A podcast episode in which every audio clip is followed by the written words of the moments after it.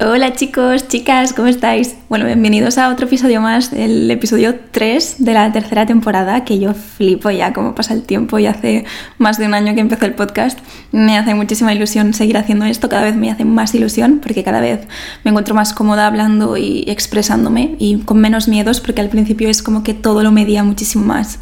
y no me dejaba ir tanto y ahora ya me siento muchísimo más cómoda, he perdido muchos miedos y muy contenta de seguir haciéndolo. Y por eso mismo hoy ha llegado el día. Hoy es el día. Yo no sé por qué. Bueno, sí, sí que lo sé. No, no me voy a engañar.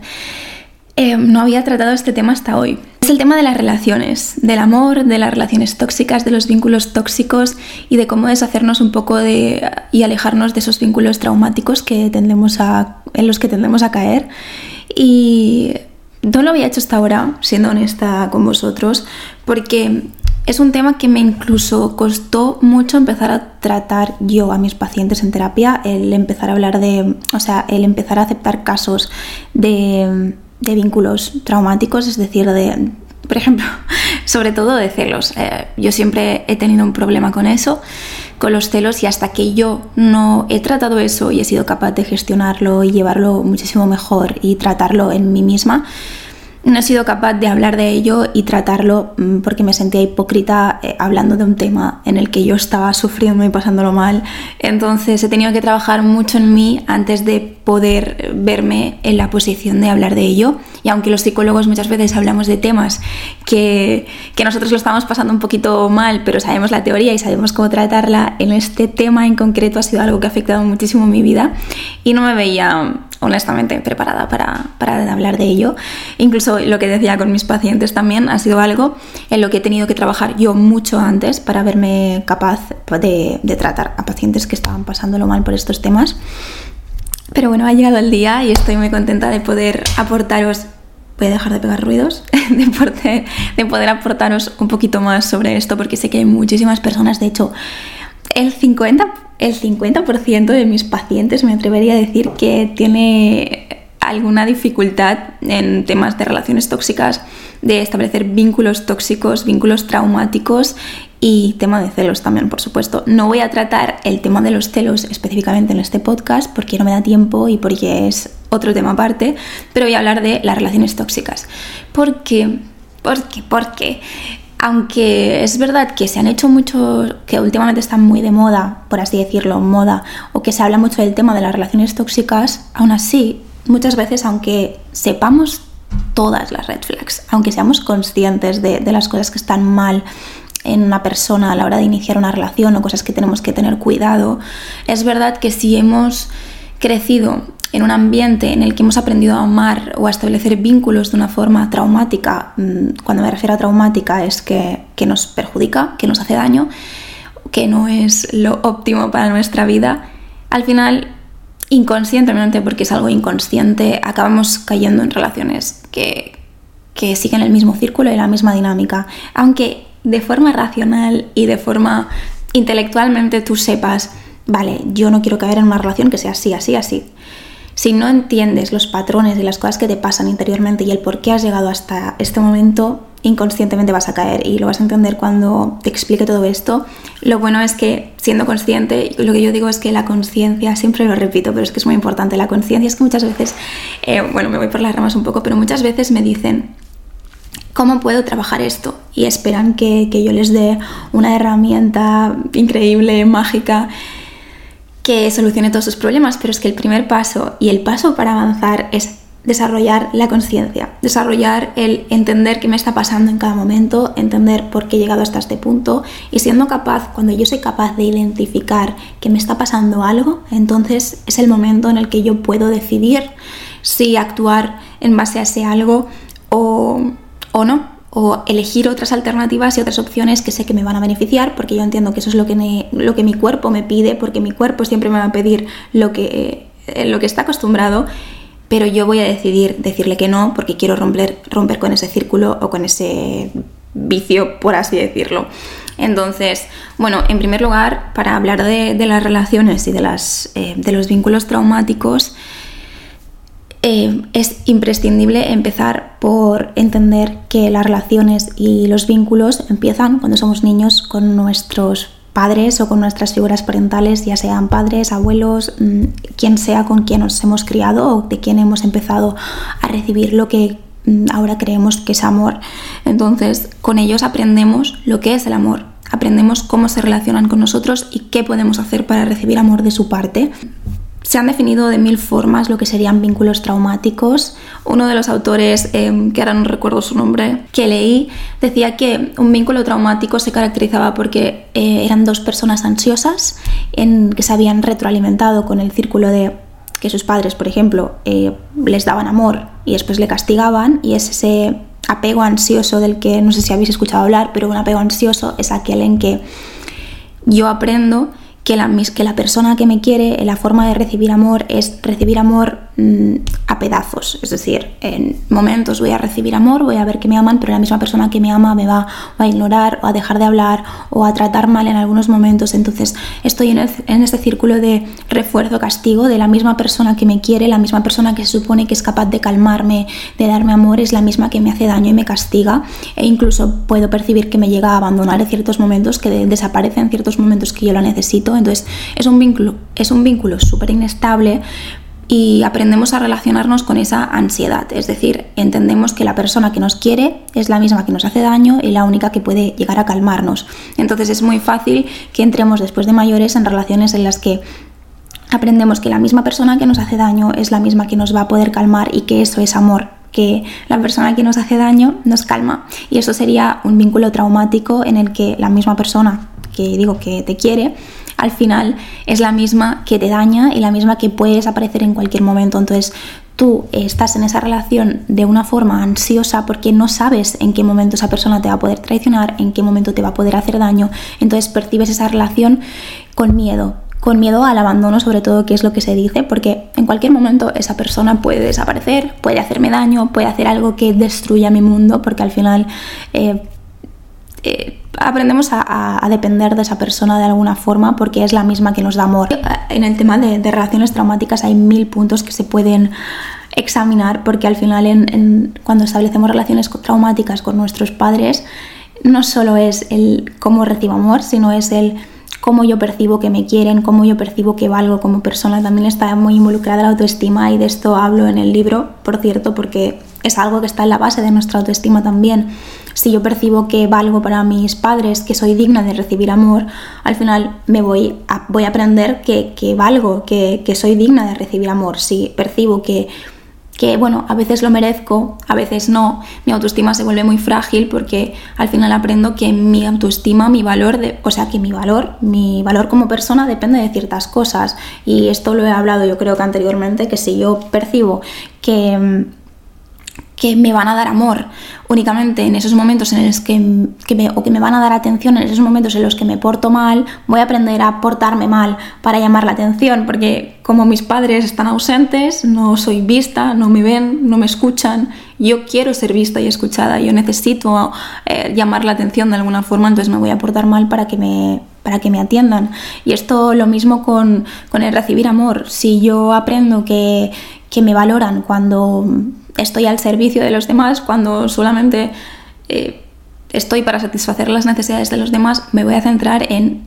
complacer a todo el mundo porque esa es la forma que yo he percibido que en la que me van a dar amor. Entonces mi, mi, forma de relacionarme va a estar basada en eso en hacer todo lo posible para dar a los demás lo que necesitan y me voy a olvidar mucho de lo que necesito yo porque eso no lo he aprendido. He aprendido que, que tengo que estar solo para los demás. Entonces bueno esto es un mundo como veis es, es un tema pero lo que en lo que me quiero centrar más es en el tema de, las relaciones tóxicas, en lo que viene a ser la ansiedad, los vínculos ansiosos y esos vínculos en los que nos mantenemos atrapados.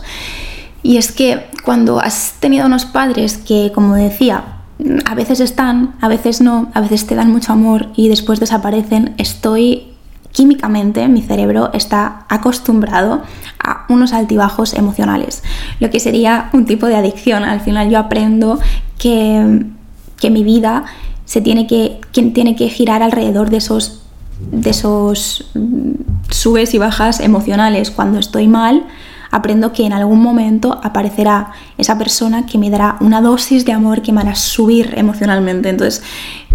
yo percibo el amor como eso, como altibajos emocionales y eso se vuelve en un tipo de adicción. Hay personas que, que yo veo que se aburren en las relaciones, que dicen,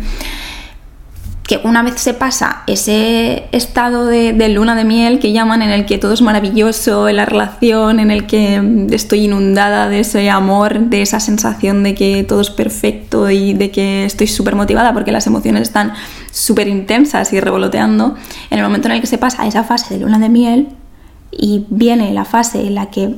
encuentro la paz, en algún momento yo confundo esa paz con el aburrimiento. Yo deseo esas subidas y bajadas, porque mi cuerpo está acostumbrado a eso, mi cuerpo está acostumbrado a esa inestabilidad, a esas dosis de subidas y bajadas. Entonces, cuando llega ese punto, ese punto, muchas personas dicen, me falta algo, me falta algo y empiezo a encontrar los defectos de esa persona. Es que esta persona no es compatible conmigo porque no le gusta hacer estas cosas. no es compatible conmigo porque lo que sea. Entonces, empiezo a buscar defectos que me confirmen la idea de que esa persona no es para mí y la acabo dejando. Entonces confundo el aburrimiento, empiezo a buscar eh, defectos y las relaciones acaban fracasando. Entonces las personas que quizás más bien me harían en el sentido de que realmente me pueden aportar paz, al final cuando llego a ese estado de, tranquilidad, en ese estado en el que ha pasado todas esas emociones intensas, confundo ese aburrimiento con eso que me pide el cuerpo, que es eh, la dosis de refuerzo, castigo, refuerzo, castigo, emociones intensas a lo que estoy acostumbrado, porque si toda mi vida han sido subidas y bajadas, mi cuerpo dice que lo que necesito en el amor son subidas y bajadas. Si la forma en la que he recibido amor han sido en subidas y bajadas, en ahora te quiero, ahora te dejo hablar, ahora te quiero, ahora te juzgo, te hago sentir fatal y después te vuelvo a dar amor, mi cuerpo está acostumbrado a eso. Y no solo en las relaciones, al final cuando tenemos esta dinámica en nuestra vida diaria también nos puede pasar en otras cosas. Por ejemplo, sentir que nuestra vida está demasiado aburrida, sentirnos eh, que nos falta algo y empezar a tener conductas que nos pueden llevar a tener adicciones, entrar. Por eso nos encantan también las polémicas a veces, ¿no? El que en TikTok de repente son una polémica y estamos como todo el día ahí enganchados para, para emocionarnos de alguna forma, para subirnos ese estado emocional en el que sentimos que estamos aburridos, necesitamos algo, necesitamos algo que nos despierte. Entonces acabamos cayendo en entrar en polémicas, en poner la tele, las desgracias, tal. Eso nos mantiene un poco vivos porque estamos acostumbrados a las subidas y bajadas. No estamos acostumbrados a que una relación, un amor, el amor es paz el amor es seguridad. El amor es una persona que está ahí y que nos, mm, nos trae... El amor es alguien que, nos permite ser nosotros mismos, que nos permite expresarnos con tranquilidad, nos permite ser nosotros, no tener que esconderle cosas, nos permite volver a ellos cuando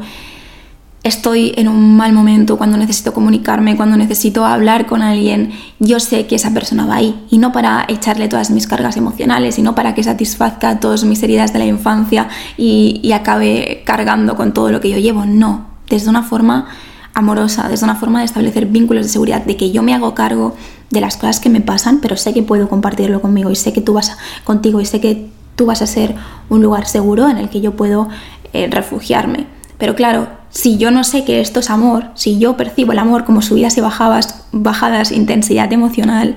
es lo que voy a buscar. Y, eso después nos hace sentir culpables porque acabamos pensando, es que siempre acabo cayendo en los mismos círculos viciosos, es que siempre me acaba pasando lo mismo, si es que soy tonto o soy tonta, porque siempre acabo buscando esto de las personas. Es algo inconsciente, porque tu cuerpo necesita esas subidas y bajadas. Incluso a veces, esto lo leí el otro día y no, no lo había tenido en cuenta, pero es, es, muy cierto, y es que cuando, cuando tienes relación, o sea, en una relación inestable, al final también hay muchas subidas y bajadas a nivel sexual. Entonces, en el momento en el que estamos enfadados normalmente no hay ninguna relación sexual y en el momento en el que nos reconciliamos hay relaciones sexuales, en esa subida al mismo tiempo hay relaciones sexuales, lo que ayuda a aumentar esa reacción emocional de mi cuerpo, eso que estaba deseando, porque cuando haces el amor, cuando tienes relaciones sexuales, em, se libera oxitocina, dopamina, un montón de hormonas y, y químicos que me hacen sentir bien y refuerzan esa inestabilidad. Eso que me hace sentir bien realmente lo refuerza en la relación, entonces se vuelve una adicción muchísimo más real. Entonces, es algo que aún contribuye más y me hace tener una sensación falsa de que realmente lo que necesito es eso. que, que como le quiero, ves esa persona que me hace daño, al mismo tiempo me puede dar amor. Y si caemos ante ciertas personas, incluso se pueden llegar a aprovechar de esa dinámica que tenemos de que la misma persona que nos quiere, que, o sea, que esa persona es la única que nos puede dar amor, nos pueden amenazar amenazar, chantajear de yo soy la única que te va a querer, no te das cuenta de que yo soy el único que está aquí. Entonces tú te lo crees porque al final es a lo que estás acostumbrado. Y es muy importante detectar esto y detectar que al final quizás no sea aburrimiento, quizás es tu cuerpo reaccionando y lo que tú habías percibido siempre con que se pasa ese estado y empieza a verle todos los defectos, es que tu cuerpo necesita esa, eh, eso, esas subidas emocionales. Y, podemos perfectamente entender qué, qué es lo que nuestro cuerpo necesita, pero que como todas las adicciones, al final yo puedo desintoxicar a mi cuerpo, demostrarle que eso es a lo que estoy acostumbrado, pero que quizás no es lo que necesito en una relación, no es lo que me hace bien en una relación. Y para salir de ese círculo de emoción, em, castigo, emoción, castigo, tengo que darme cuenta de que mi cuerpo es lo que me está pidiendo, pero que no es lo que le tengo que dar para yo estar bien. O sea, es entender. Eso es principal, o sea, eso es indispensable para, dejar de entrar en círculos viciosos y en patrones de relaciones tóxicas. Después he leído algunos de los eh, signos que nos pueden indicar que estamos en un vínculo traumático, entonces voy a, voy a exponer estos tres puntos que nos pueden estar indicando que estamos en un vínculo traumático, pero bueno, puede ser que no te identifiques en ninguno y que quizás sigas estando en un vínculo traumático si te identificas con lo que te he dicho anteriormente. Entonces esto es algo que nos puede estar indicando, pero como digo, faltarán cosas y seguramente puedes estar en una relación tóxica sin que igual te identifiques 100% con esto. Número uno, tener una atracción obsesiva y compulsiva con ciertas personas, con ciertos tipos de personas y caer en ese tipo de personas aunque sepas que te van a hacer daño aunque sepas que te va a hacer daño y lo haces porque confundes esas sensaciones de miedo, ese nudo en el estómago con el estrés. Yo recuerdo que esto, esto me pasaba, yo, yo siempre he confundido ese nudo en el estómago que me producían ciertas personas con con algo que era normal en el amor. Por ejemplo, yo recuerdo que cuando no me contestaban los mensajes se me hacía un nudo terrible en el estómago, me sentía fatal y pensaba que eso era lo normal, que eso era el amor, que eso era lo que era estar enamorada, tener muchas ganas de contestar a la otra persona y que era súper normal sentirse así, cuando realmente era miedo, era estrés a que esa persona se, hubiese olvidado de mí, eh, no quisiera ya contestarme más, que no fuese tan importante para esa persona como para que no me contestara los mensajes. Eh, miedo, no era algo normal estar enamorado, pero yo lo percibía como algo normal de estar enamorada. Y, bueno, pues tenía ese miedo a que me abandonasen, pero bueno, mm, como era una emoción intensa y era una emoción familiar, pues yo lo reconocía como parte de ese amor que yo pensaba que era normal. Y, y, era un estado condicionado a los vínculos traumáticos que yo había vivido toda la vida, pero en mi mente era algo normal, algo familiar. Otro signo de que podemos estar en una relación tóxica es que estamos continuamente en relaciones en las que no satisfacemos nuestras necesidades. Realmente estamos ahí yendo un poco con, con, con la inercia, pero sin saber lo que necesitamos en esas relaciones y,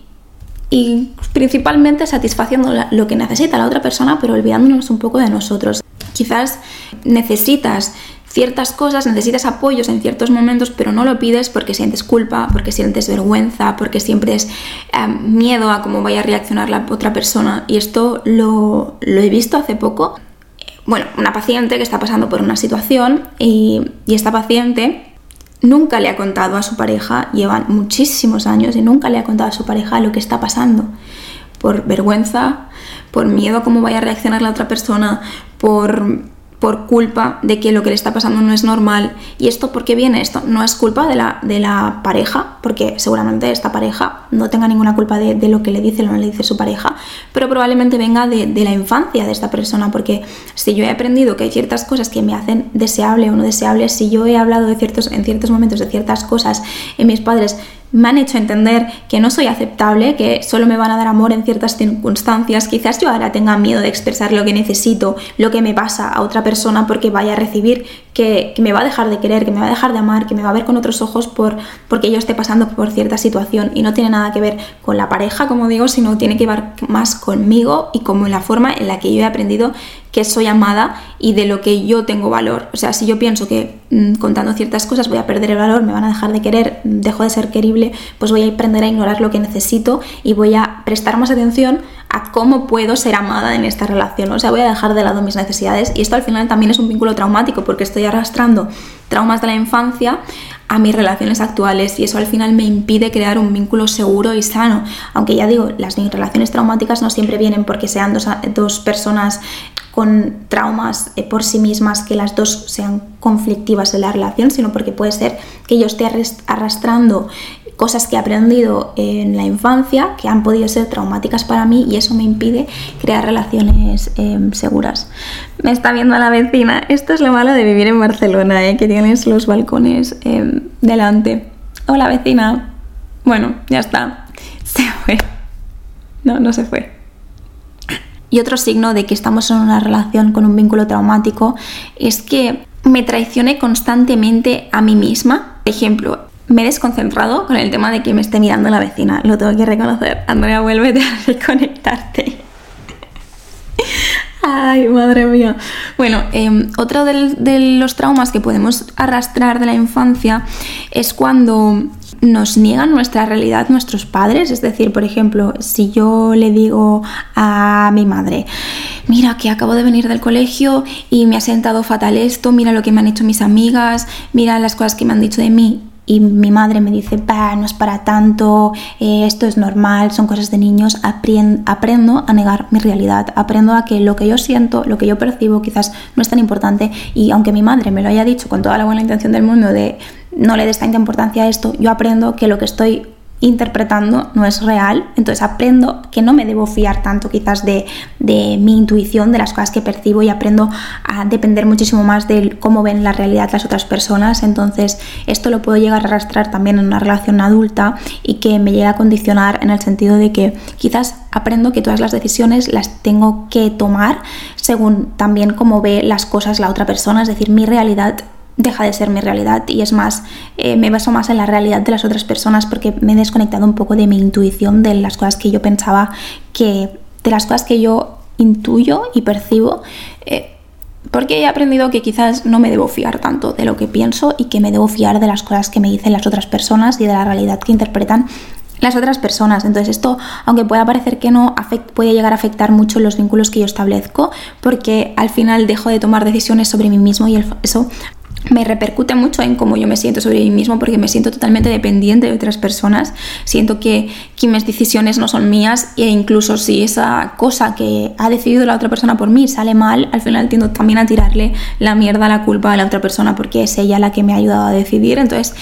puedo estar en una relación constantemente resentida, constantemente de, sentirme mal conmigo misma, porque no soy capaz de tomar mis propias decisiones, me, hago dependiente de otra persona porque la otra persona eh, toma casi todas las decisiones por mí y además siento resentimiento hacia la otra persona porque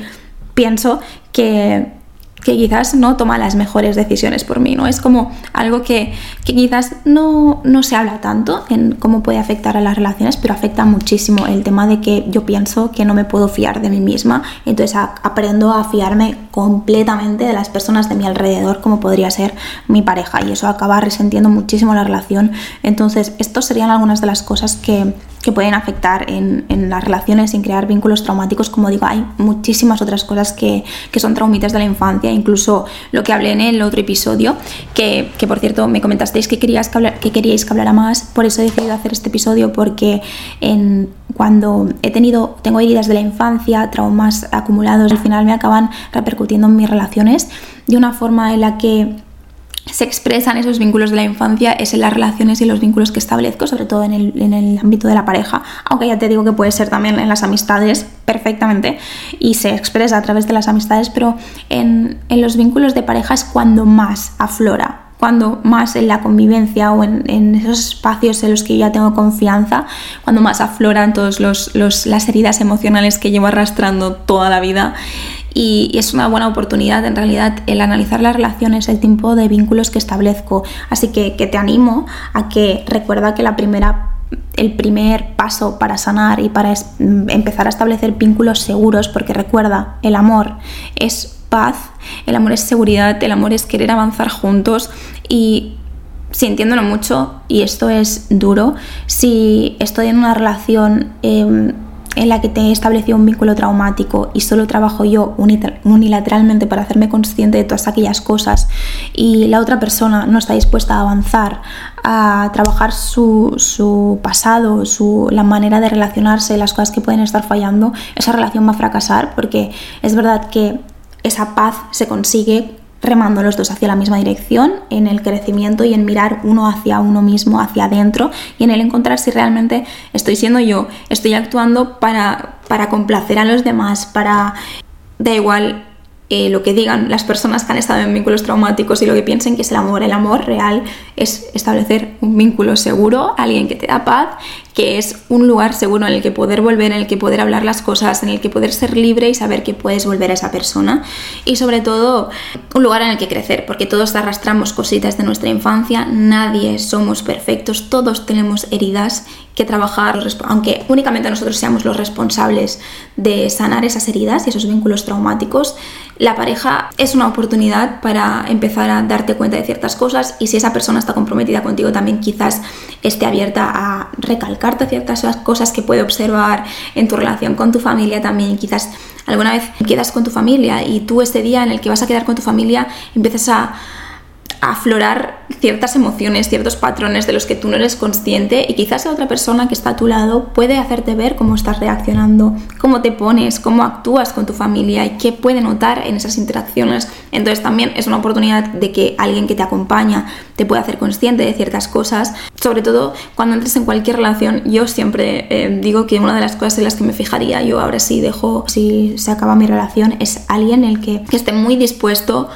mirar hacia adentro y a ver y a estar comprometido con el, con el avanzar, con el crecer, con el estar, estamos en una constante evolución, constante cambio, pero para estar en una constante evolución y constante cambio hace falta mirar muy hacia, hacia adentro, estar dispuesta a analizar qué patrones estamos siguiendo, cómo me relaciono con los demás,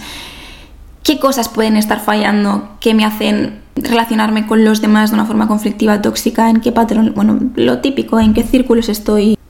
estoy involucrado y para eso hace falta compromiso y ganas de, tener conciencia y ganas de, evolucionar. Como digo, no somos perfectos, pero eh, lo importante es tener esas ganas y esa conciencia de, avanzar y de ir de la mano en este trabajo de, de crear una relación segura, porque ya te digo que las relaciones no son fáciles.